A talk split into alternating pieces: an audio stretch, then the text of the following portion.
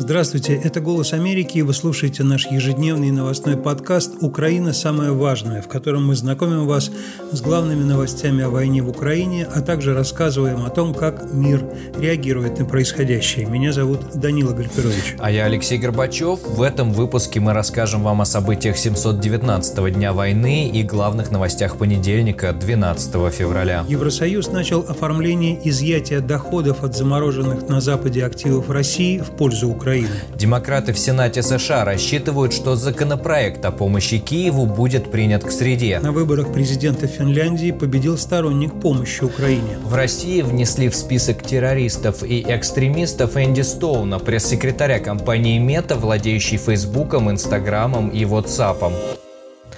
Теперь обо всем по порядку. Начнем, как всегда, с военной сводки. В Украине на фронте в течение суток произошло 100 боевых столкновений. По данным Генштаба ВСУ, под артиллерийским огнем оказались более 130 населенных пунктов Черниговской, Сумской, Харьковской, Луганской, Донецкой, Запорожской, Днепропетровской, Херсонской и Николаевской областей. В результате таких атак ежедневно страдают мирные жители. По данным Донецкой областной прокуратуры, ночью российские военные атаковали атаковали город Селидово в Донецкой области тремя ракетами С-300. В результате атаки ранены 63-летняя женщина и два ее внука 10 и 17 лет. Также взрывами повреждены по меньшей мере 15 частных домов и линии электропередач. Всего за сутки Россия нанесла 4 ракетных и 110 авиационных ударов, совершила 95 обстрелов из реактивных систем залпового огня.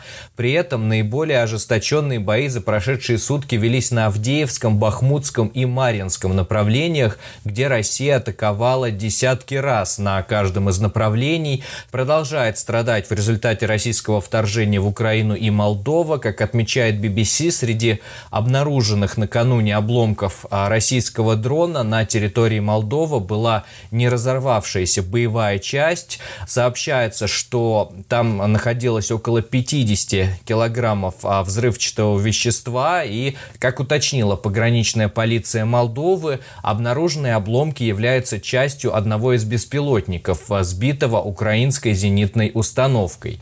Сегодня президент Украины Владимир Зеленский встретился с новым главнокомандующим Александром Сырским, который заместил на прошлой неделе Валерия Залужного. Среди обсуждаемых тем фронт, защита прифронтовых регионов, людей критической инфраструктуры, а также обеспечение украинской армии всем необходимым, включая снаряды, дроны.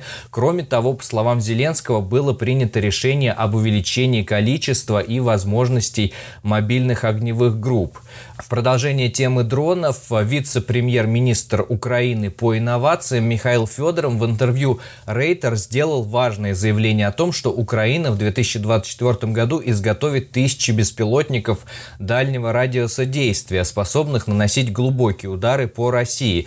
И сейчас уже порядка 10 компаний производят беспилотники, способные достигать Москвы и Санкт-Петербурга.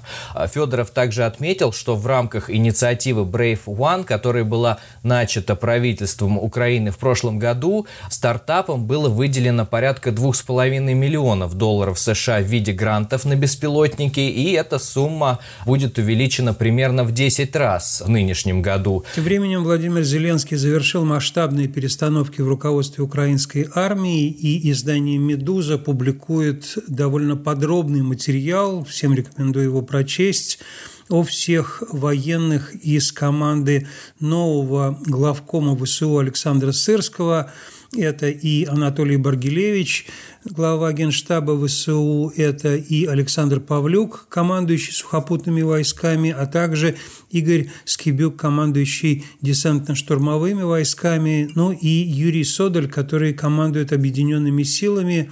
Также есть новые командующие силами территориальной обороны Игорь Плохота и, конечно же, про всех про них пишет «Медуза». Это очень интересный материал с приведением особенностей их военного поведения, ну и политического поведения тоже.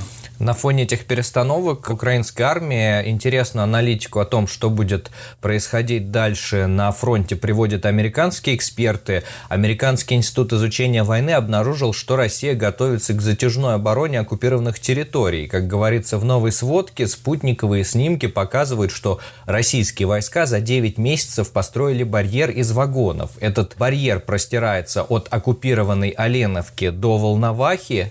Украинский источник сообщает сообщает, что российские войска собрали более 2100 товарных вагонов а в поезд длиной 30 километров. Сборку этого поезда начали в июле 2023 года и предполагается, что российские войска будут использовать этот поезд в качестве линии обороны от будущих атак Украины. Тем временем Россия запросила сегодня заседание Совета Безопасности ООН по Украине оно вроде как состоится точно, потому что Россия обладает правом созывать Совет Безопасности, когда она захочет. И этот Совет Безопасности пройдет в годовщину не ровную, в девятую годовщину подписания Минских договоренностей. Об этом сообщил первый зам постоянного представителя России при он Дмитрий Полянский, он написал в телеграм-канале, он говорит, что у России есть цель напомнить коллегам о том, какой исторический шанс для мирного решения внутри украинского кризиса был упущен киевским режимом и его спонсорами, цитирую Полянского. Ну, надо сказать, что сейчас уже доказано, что российские вооруженные силы участвовали как в захвате Крыма и его аннексии, так и в боевых действиях с самого начала а, в Донбассе, где специальные подразделения российских войск также принимали участие. Некоторые из них захватывались в плен и велись переговоры о том, чтобы их возвращать, в том числе и нашими коллегами, российскими журналистами. Ну, в общем, на самом деле это известный всем фонд для тех Минских соглашений, а также это фонд для того, чтобы очень многие уже довольно быстро после этих соглашений пришли к выводу о том, что они не работают. Тем не менее, Россия хочет, как пропагандистский шаг, обсудить все это с членами Совбеза и сказать публично, что это Запад виноват в том, что Минские соглашения в том виде, в котором они были приняты, э, не выдержали времени. Ну и Полянский говорит, что из-за действий западных членов Совета Безопасности этот Совет провалился в реализации одной из своих важнейших задач. При этом именно Россия не дает Совету Безопасности регулярно принять какие-либо решения по Украине, например, Поэтому есть большой открытый вопрос, кто же все-таки сделал Совет Безопасности ООН бездействующим органом.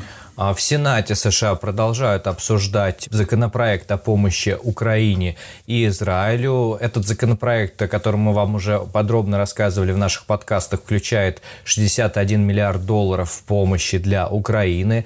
Как заявил лидер демократического большинства в Верхней Палате Конгресса Чак Шумер, а, документ может быть принят а, к среде, но пока нет гарантии, что Палата представителей поддержит законопроект. Однако э, демократ Брайан Шатс Кац в ходе воскресного обсуждения подчеркнул, что на данный момент Украина испытывает опасную нехватку боеприпасов накануне годовщины путинского вторжения. Аргументы демократов, впрочем, вызывают противодействие со стороны некоторых республиканцев. В частности, Линдси Грэм, сенатор-республиканец, выступая в Сенате, призвал еще раз пересмотреть законопроект, чтобы отразить в нем некоторые пожелания Трампа. В частности, Грэм заявил, что часть американской помощи должна быть преобразована преобразована в кредиты, а в пакет должна быть включена только военная помощь, а не гуманитарная. Действительно, Дональд Трамп недавно выступая говорил о том, что если он станет президентом, он не будет просто давать другим государствам деньги, он также говорил о том, что фактически натравит Россию на противодействующие ему или спорящие с ним европейские страны.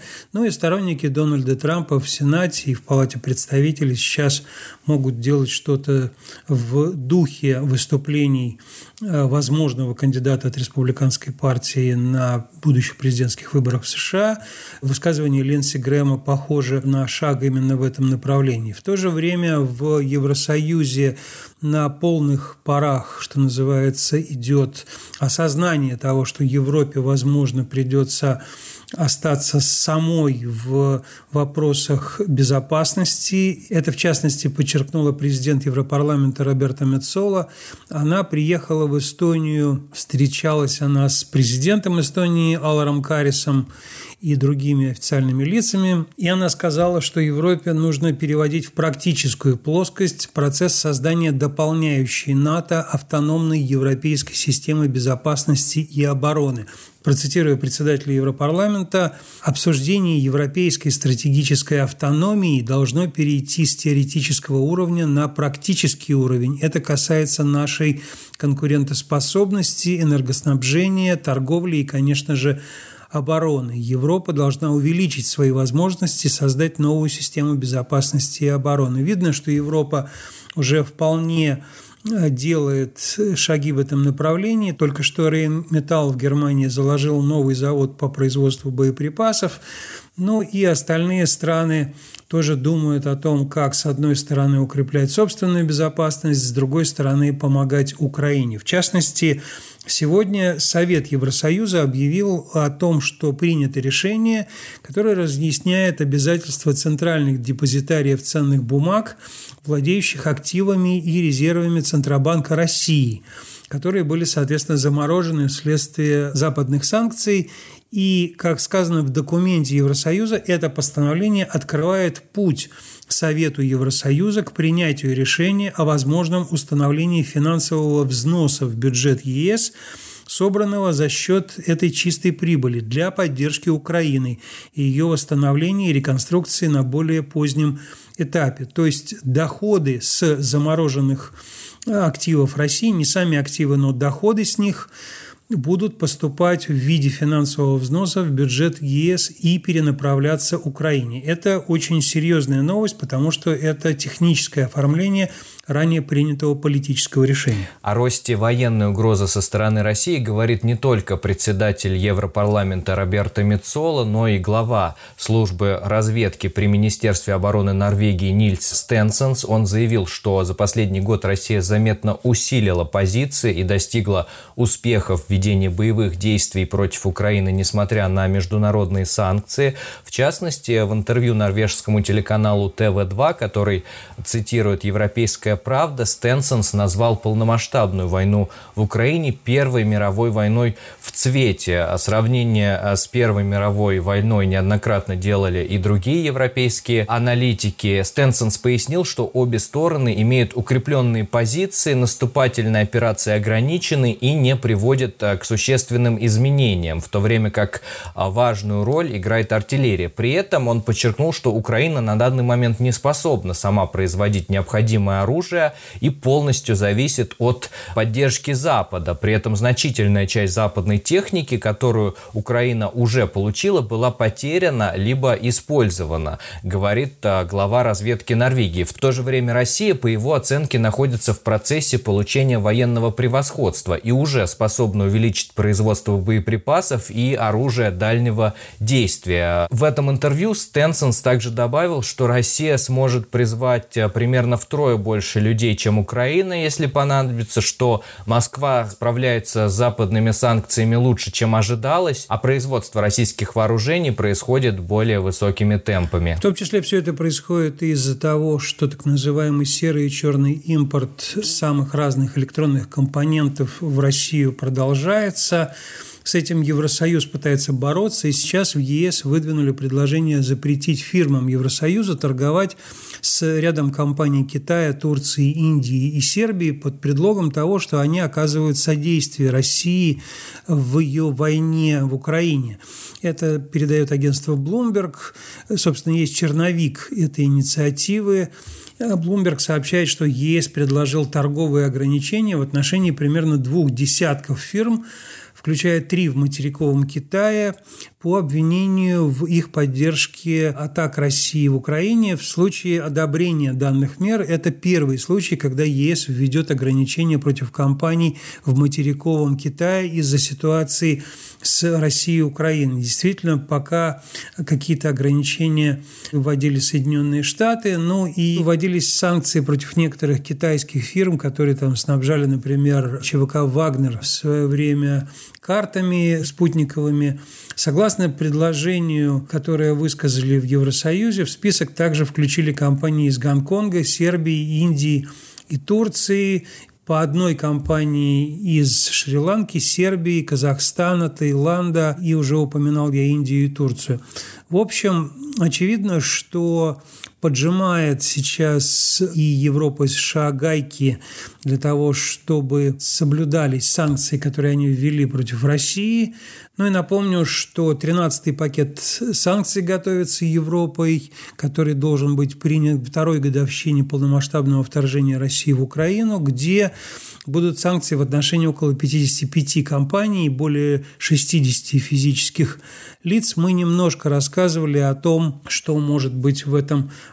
пакете. В продолжение темы компаний, которые ведут бизнес России, несмотря на войну, развивается скандал вокруг использования на оккупированных частях Украины терминалов спутникового интернета Starlink, компания Илона Маска SpaceX. Об этом в выходные сообщила украинская разведка. Указывается, что украинские военные зафиксировали случаи использования данных устройств российскими войсками. Более того, названы даже конкретные населенные пункты, где Россия использовала спутниковый интернет Маска. Это Клещеевка и Андреевка. Приведенные высказывания стали первым официальным заявлением Украины о предполагаемом использовании России Starlink. При этом разведка Украины не сообщает, как терминалы попали к российским войскам, были ли они приобретены за границей или захвачены у украинских войск. В Starlink, в свою очередь утверждают, что компания не ведет дел с российским правительством или российскими военными. В частности, Илон Маск а, назвал публикацию ложными новостями, заявил, что это категорически неверно и подчеркнул, что, насколько ему известно, ни один Starlink не был продан России прямо или косвенно. Он написал это в соцсети X, бывшем Твиттере. При этом на вопрос, может ли Россия использовать терминалы Starlink, приобретенные через посредников, Маск прямого ответа не дал. И вот а, интересная публикация новой газеты «Европа», она написала, что в России Starlink действительно не работает, но он обеспечивает покрытие в пределах международно признанных границ Украины, в частности, на оккупированной Россией территории. При этом а, в Россию комплекты Starlink, как утверждает новая газета «Европа», поставляются в обход санкций, в частности, через страны-посредники, среди них Объединенные Арабские Эмираты, аккаунт аккаунты активируются на вымышленные имена, и терминалы регистрируют на западные фирмы в европейских странах. При этом новая газета Европа пишет, что на самом деле масштабы поставок в Россию терминалов Starlink весьма значительные. Там а, приводятся такие данные, что речь идет о сотнях, а возможно и тысячах экземпляров. При этом в российских интернет-магазинах, как пишут СМИ, можно купить аппаратуру компании SpaceX и можно найти объявление о продаже терминалов терминалов Starlink для СВО, так в России называют а, войну в Украине, начиная от 220 тысяч рублей с личным кабинетом, и посредники даже помогают оплатить абонентскую плату в размере 100 евро в месяц. Продолжим международные новости. Довольно важной государственной новостью, пришедшей из Финляндии. Там на выборах президента победил сторонник помощи Украине, известный финский политик Александр Стуб. Он в свое время возглавлял правительство Финляндии, был премьер-министром. До этого был на разных министерских постах, в том числе, например, он был министром иностранных дел Финляндии в 2008 году, когда он на посту действующего председателя ОБСЕ вместе с французским министром иностранных дел Домиником Девельпеном ездил в Москву и Тбилиси договариваться о прекращении агрессии России против Грузии. И, в общем, известен своей миротворческой, с одной стороны, политикой, с другой стороны, по поводу России. Он сейчас высказывается крайне жестко, и по поводу помощи Украине тоже крайне страстно. Он сказал, например, что внешняя политика и политика безопасности Финляндии ранее в большой степени опирались на отношения с Россией, теперь эта часть исчезла. У нас нет политических отношений с Россией. Он также сказал, что не видит возможности политического диалога с Владимиром Путиным, пока Россия ведет войну против Украины. Ну и ранее он сказал очень известную цитату, которую цитировали все европейские медиа. «Мы все хотим найти путь к миру, но мне кажется, что в данный момент этот путь лежит только через поле боя». Это он говорил о российской войне в Украине, добавив, что все, что нам нужно сделать, это оказать решительную поддержку Украины. Ну, естественно, Финляндия имеет э, протяженную границу с Россией. Сейчас Финляндия стала членом НАТО. Ступ говорит, что нужно укреплять силы обороны Финляндии, чтобы у Финляндии было достаточно войск, как у соседа России. И, в общем, относительно ситуации на границе с Россией он сказал, что ее нужно рассматривать спокойно и невозмутимо, добавив, что правительство хорошо сейчас справляется с этой ситуацией. По сути дела, он будет продолжать политику прежнего президента Финляндии Саули Нинистё – который сейчас продолжает выполнять свои обязанности. И, естественно, именно при Сауле Нинистё Финляндия вошла в НАТО. Таким образом, в одной из стран НАТО президентом стал сторонник помощи Украине, а также сторонник того, чтобы Европа, как сегодня мы уже говорили, сказала Роберта Мецола, чтобы Европа брала на себя ответственность за свою оборону. Одна из фраз Стуба «Европа должна взять на себя ответственность в НАТО». Москва решила не поздравлять Александра Стуба с избранием на пост – Представитель Кремля Дмитрий Песков сказал, что в настоящий момент Финляндия относится к нашим недружественным странам, она полностью присоединилась к санкциям, и сами заявления господина президента нового носят весьма и весьма недружественный характер.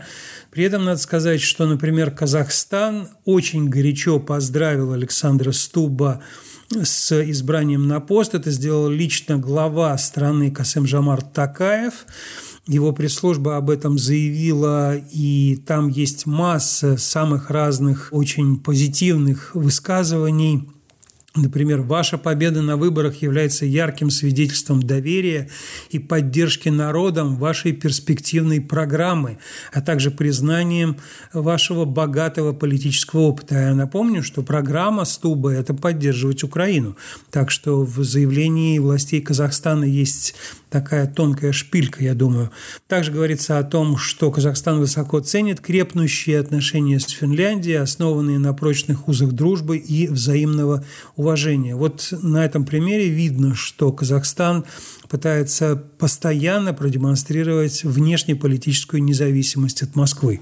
Москва, в свою очередь, продолжает а, репрессии в отношении как противников а, войны в Украине, так и самого широкого круга людей, при этом даже уже не только российских граждан, но и иностранцев. Сегодня Росфинмониторинг внес в список экстремистов и террористов пресс-секретаря компании Мета Энди Стоуна. Мета – это компания, которой принадлежат соцсети Facebook, Instagram, а также мессенджер WhatsApp. Ранее Басманный районный суд Москвы заочно арестовал на два месяца Стоуна. Обвиняют его сразу по трем статьям Уголовного кодекса. Это и содействие террористической деятельности, деятельности, и призывы к осуществлению террористической деятельности, и публичное оправдание терроризма. В ноябре прошлого года МВД обвинила Стоуна в федеральный и международный розыск. Я напомню, что Стоуна преследует за его комментарий, касавшийся призывов а, к насилию в отношении российских а, военных, участвующих в агрессии России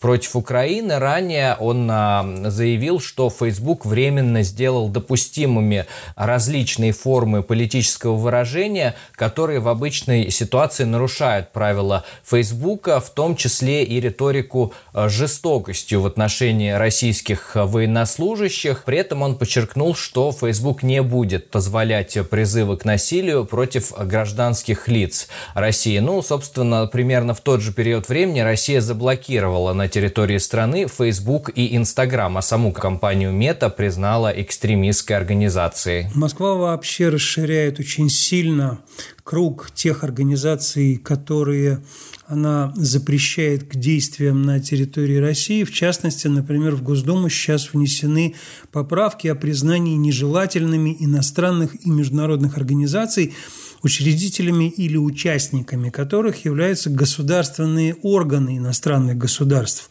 Об этом сообщил один из депутатов Василий Пискарев. Он сказал, что они внесли важную инициативу.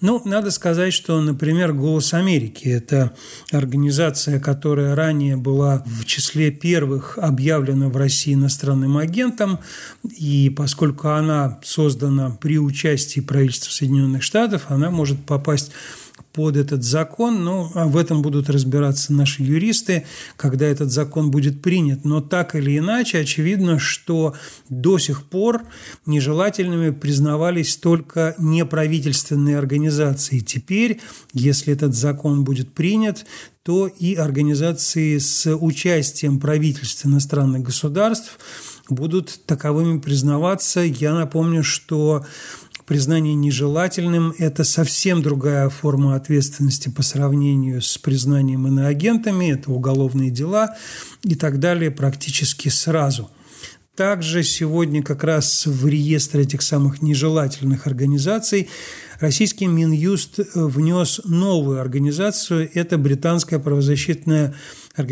Article 19, статья 19. Эта организация, существующая с 1987 года, занимается защитой свободы слова и информации по всему миру, и названа она в честь 19 статьи Всеобщей декларации прав человека в которой говорится, что каждый человек имеет право на свободу убеждений и на их свободное выражение, а также на свободное распространение информации. Еще некоторые организации Минюст сегодня включил в нежелательные. Это немецкая организация Russian Election Monitor и чешское издание «Мнение медиа», которое российская генпрокуратура ассоциирует с интернет-журналом «Докса». Наряду с преследованием таких организаций, о которых ты, Данил, рассказал, в России продолжают героизацию структур, участвовавших в убийствах граждан Украины. Причем, как обратила внимание «Медуза», боевики, приходившие к школьникам, особенно и не скрывают, что совершали свои преступления за деньги. Сегодня стало известно, что боевики ЧВК Вагнера, бывшие наемники, провели занятия в школе с учениками Улан-Удэ. Урок этот провели для учеников 8 девятых классов, а также там были и шестиклассники, и вот на этот урок бывшие наемники ЧВК Вагнера принесли флаг с надписью «Ничего личного, нам заплатили». Ну, в общем, действительно, мы часто рассказывали вам о том, как за эту самую плату российские заключенные шли воевать, российские мобилизованные шли воевать, жены российских мобилизованных рассчитывали на самую разную плату. Мы будем и дальше рассказывать вам о том, как в России распространяется пропаганда войны, а сегодняшний выпуск нашего подкаста «Украина. Самое важное» на этом закончен. Его провели для вас Алексей Горбачев и Данила Гальперович. Пожалуйста, подписывайтесь на наш подкаст на платформах Apple и Google. Слушайте его на канале «Эхо», а также можно слушать напрямую с сайта. Большое вам спасибо за внимание. До встречи завтра.